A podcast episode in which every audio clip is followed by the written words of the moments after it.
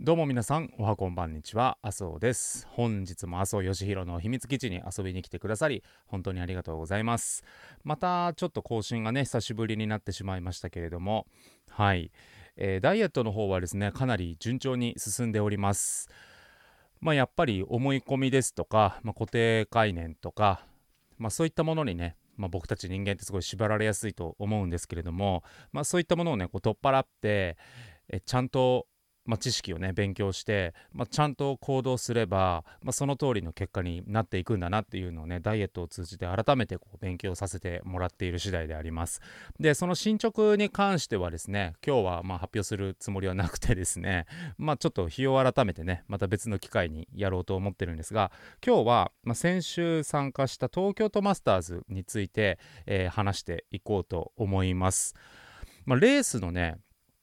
えー、Vlog というものが、まあ、意外と、まあ、メインチャンネルの方では再生数よく回るんですよね。なんなら、まあ、背泳ぎのレクチャー動画よりもレースの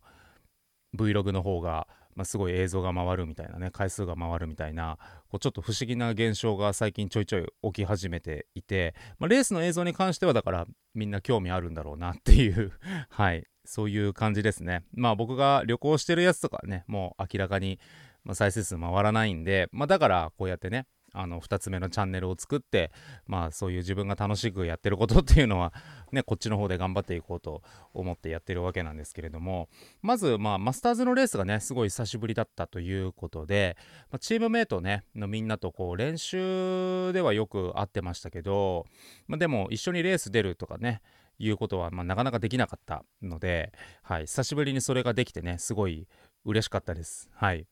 まあ、僕の部屋にはそのチームメイトたちの、えー、ガウンチームメイトたちと共有して着るためのガウンであったりあとまあ旗みたいなチームの旗がねあるんですけど、まあ、そのなかなか使う機会がなくてですね。なので今回は旗をちゃんと持って行ってこうみんなで写真撮れたっていうのがね個人的にはすごい嬉しかったです。はい、で今回のレースは 50m の平泳ぎと 50m のバタフライとあと 50m のクロールの3つの種目に参加したんですが、えー、まあ、それぞれ思ったことっていうのがね結構ありましてでまず50の平泳ぎに関しては、まあ、思ってた想定してたタイムより0.5秒ほど早かったです。はい、なので、まあ、上出来だったんですけれども、まあ、一応その練習の間にね長水路のプールで 50m 平泳ぎ飛び込んで思いっきりダッシュするっていうのをねこうしばらくこう繰り返してたんですよ。必ず練習に入れるようにしていてでその時にねだいたい 50m のハードをそのままやる時っていうのは 15m と 25m と 35m45m そして 50m っていうその5つのねラップタイムを必ず測ってもらうことにしてるんですよね。でそのラップの推移を見ながらまあ自分の泳ぎの感覚とこうすり合わせていくっていう作業を必ずやるんですけど、まあ、平泳ぎに関しては、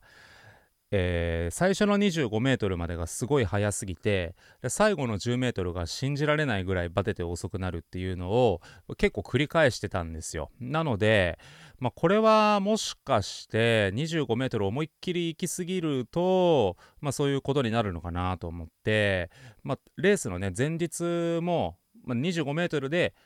25メートルプールで25メートルの平泳ぎのね飛び込んでダッシュするっていう練習を、まあ、やったんですが、まあ、若干ピッチを抑え気味にいってもね、まあ、タイムさほど変わらなくてさほどというかもう全くと言っていいほど変わらなくてそうなってくると、まあ、レースで後半も残り25メートルあるって考えると、まあ、若干ピッチを抑え気味にいった方がいいのかなっていうふうに思ったのでまあ本番ねレース本番の時はそれをそのまま実行してみたら練習の時しんどかった最後の 10m がこうしんどいっていうことがなくてですね、まあ、そのまま泳ぎきることができましてあとレース水着ってやっぱすごい浮くんだなって思いました。泳いでてあめっちゃ下半身浮いてるってやっぱ思ったんで、まあ、練習水着とレース水着ではまあ明らかにねその浮き具合というか、まあ、そういうのと違うんだなっていうのをね平泳ぎ泳ぎながらはい後々思い返すとねすごい感じました。はい。なので平泳ぎのレースは本当にすごいうまくまとめられてなんでタイムもね思ったより速くてはい、まあ、ただもうちょっとタイムを出すって考えるとまあえー、もう少しまずピッチを上げられるようにするっていうことと、えー、泳ぎの、まあ、上達ですよね。泳ぎそのものをうまくするっていうこととあとはまあ平泳ぎの動きをま30秒前後えー、続け全力で続けられるという、まあ、スタミナといった部分で、まあ、取り組んでいかないといけないかなって、まあ、別に平泳ぎガチでやるんですかって言われたらうーんまあ50-50って感じなんですけどね。100のクロールやるのと50の平泳ぎやるのどっちがいいって言われたらちょっと悩みどころなんですけど。で、まあ、日が変わって 50m のバタフライですね。まあ、こちらはですね、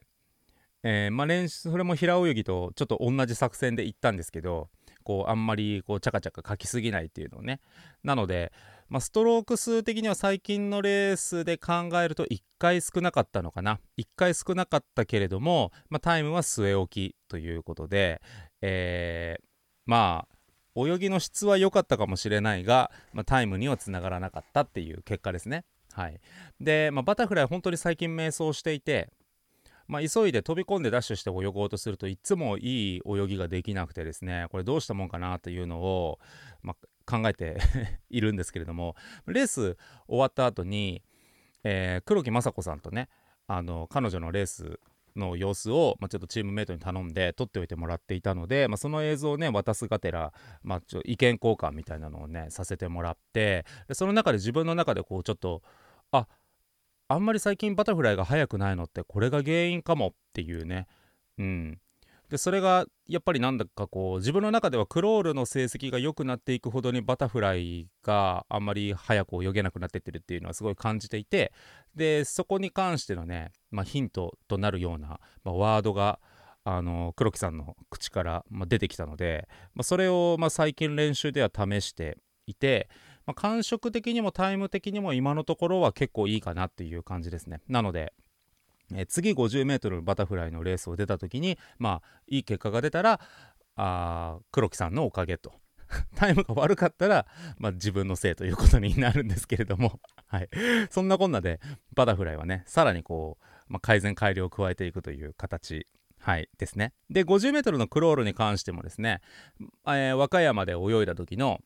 まあ、タイムと、まあ、どう変わるのか、まあ、まず一つは長距離運転の影響があったのかないのかというポイントと、まあ、あとは、まあ、新しく、まあ、フォームをね今変えていたんですけれども、まあ、それもこれからちょっと話しますけどそのフォームが、まあ、どういうふうにね速くなる方に影響してるのか遅くなる方に影響してるのかどっちなのっていうのをはっきりさせるっていうねそういった目的を持って、まあ、今回は 50m のクロール出ていたんですけれどもまあ、具体的にどうフォームを改善したかというと、えー、まあ、僕の僕たちのね会社の中に、えー、中国武術をねガチンコで習っていてその中国武術で実際にその人とね戦うっていうことを、まあ、やっている茂木くんっていうねスタッフがいるんですけれども、まあ、彼のところに行った時に、まあ、より効率よくそのストローク動作をするために効率のいい力を伝えられるためのまあ、体のポジショニングって言ったらいいんですか？そういうのをね教えてもらってで実際問題すごい速くなってたんですよ。すごいっていうかうんまあ速くなってたんですよね、まあ、何をもって速くなってたかというと、まあ、先ほども言いましたけれども 15m25m35m ってそのラップタイムをね計測しながら、まあ、やっぱり練習するわけなんですが、まあ、そこの 15m から 25m までのタイムが同じ人にまあ、大体いつもね測ってもらうようにしてるんですけどその人のぼっちで、まあ、0.1秒からいい時だったら0.2秒ぐらい速くなってる。なので浮き上がってから最初の 10m の泳速が、まあ、上がってると言えるという判断だったので、まあ、それその速度でバーッといければいいタイム出そうということでそのフォームを採用してね練習していたんですけど、え今回のレースではっきりしたことはえー、25メートルまでは速いかもしれないけどそこから先がしんどすぎてトータルが遅くなるということが、えー、判明しました。はい、というのもなんかこう体の中にこうギュッとね圧縮されるパワーみたいなのがこうより高まるより高まる感じでなのでそれを長い距離泳ごうとするときはこうギュッて溜まったものを一回解放してまたギュッて溜まったものを一回解放してっていうそのまあなんだろう圧力の、まあ、満ち引きといいますか、まあ、そういうものをねこう使い分けてちょっと長めの距離を泳げるようにとかしていくんですけどこう短い距離だとそのギュッと圧縮されている方がより高エネルギーで高出力が出せるから早く泳げるんですよね。なんですが、まあ、ちょっと圧縮度が高すぎてこう内部破壊されていくみたいな まあ感覚トークなんですけど、まあ、そういう感じがすごい強くてですねなので、まあ、そこのもともとやっていた泳ぎ方よりさらに圧力が高まったことによってこのバテるタイミングが早く来てしまうっていうことが起こりましてですね。まあなのでそこの間のバランスをうまいこと取れるように練習していけば、まあ、もうちょっと可能性あるかなっていうふうには思いまして。なので、まあ、そこの整合性をねあのバランスを取っていくための、まあ、練習、まあ、練習って言ってもこう急いで泳ぎながらそこのバランスをこう見極めてやっていくっていうだけなんですけど。そういう練習をね最近はすごいやってます。はい。割といい感じです。なので一回そっちにバランスを振り切れたからこそまあいい具合のバランスが見つかるというかね。いつもこっちの範囲でやってたらもうねもうそこから抜け出せませんから極端に反対のことをやってみるっていうのもねすごい大事なんじゃないかなっていうふうに、まあ、思いました。はい、であとは、まあ、東京都マスターズの中でのハイライトといえば、まあ、50m のバタフライで、まあ、元競泳日本代表の、えー、北島アクアティクスの細川大輔さんと、まあ、初めて隣でレースさせてもらったということですかね。うん、まあ、やっぱりなんだろうまあ、僕の僕ぐらいの年齢の競泳選手で言ったら細川大輔さんのことを知らない競泳選手は、まあ、ほぼいないと思うので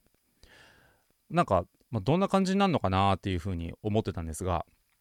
えー、すごい気さくな方で、はい、声かける前に声かけてもらってしまったっていうね。本当でだったらあの目下の僕が先にご挨拶に伺わないといけないんですが はい。年上の細川さんに先にご挨拶をされてしまいましてはい。ぬかったな自分って思いました。まずそこは。はい。ただあれですね。麻生君って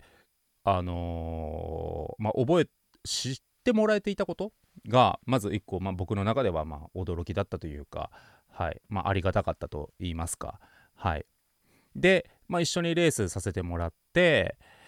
まあ、当然何て言ったらいいんですかね。後から映像を見て、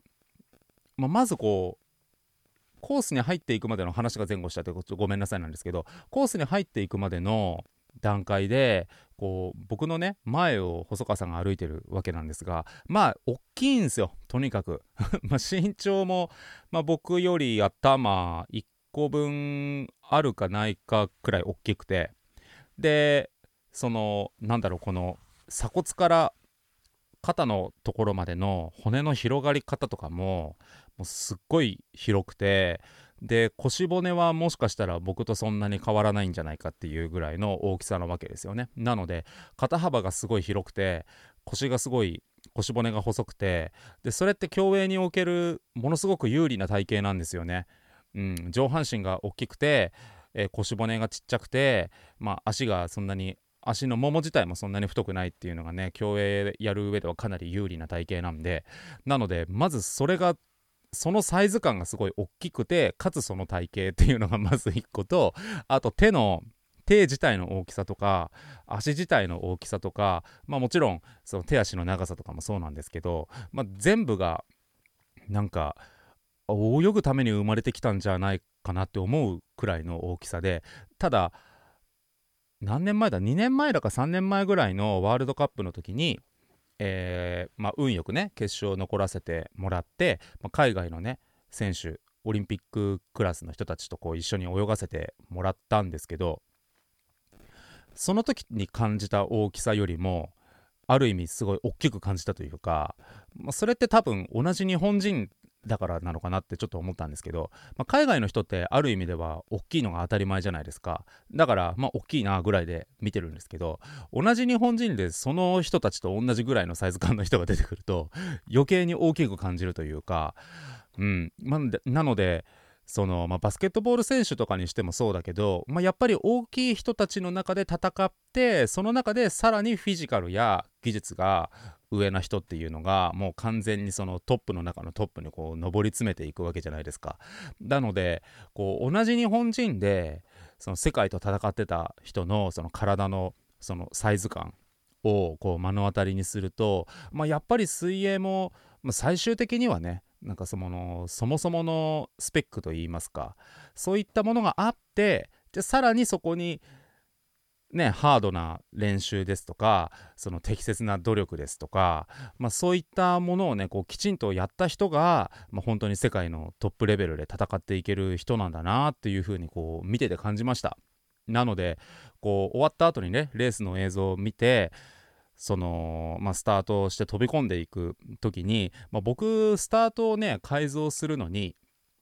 えー、2年ちょいぐらいかかってるんですよ。今のスタートになるのまでにね。でそれでもまだ自分の中では全然完成してなくてでもうちょっとこうしたいああしたいとか言ってやってる最中なんですけどそういう僕とこう見た目的にはこう軽くぴょいって飛んでる風の細川さんの着水点が一緒っていうそれがも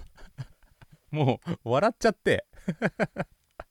ああそっかーと思いながらねあのレースの映像をこう振り返って いたわけなんですけれども。うん。なんか別になんかひがみとかそういうのじゃなくてやっぱ純粋にこうスペックって大事だなって思いました。純粋に。はい。あの世界マスターズ福岡でもし行われるならそれに出るつもりで練習してるんだよねみたいな感じのことをね細川さんおっしゃってたんですけどまあ多分それに僕も参加することになると思うのでそうすると多分種目かぶるのででそこでちゃんと泳げるようにって細川さん言ってたんででちゃんと泳がれたら僕は多分もうピンって ピンってされるっていうね。そんな未来がこうちょっと霞んで いきましたけど。なのでそのサイズ感とか、まあ、そのなんだろう話した感じのね話しやすさとか、まあ、気さくな感じですよね。そういうのとかも丸々含めてあ大きい人だなって思いました。はい。大きい人でした。うん。なかなか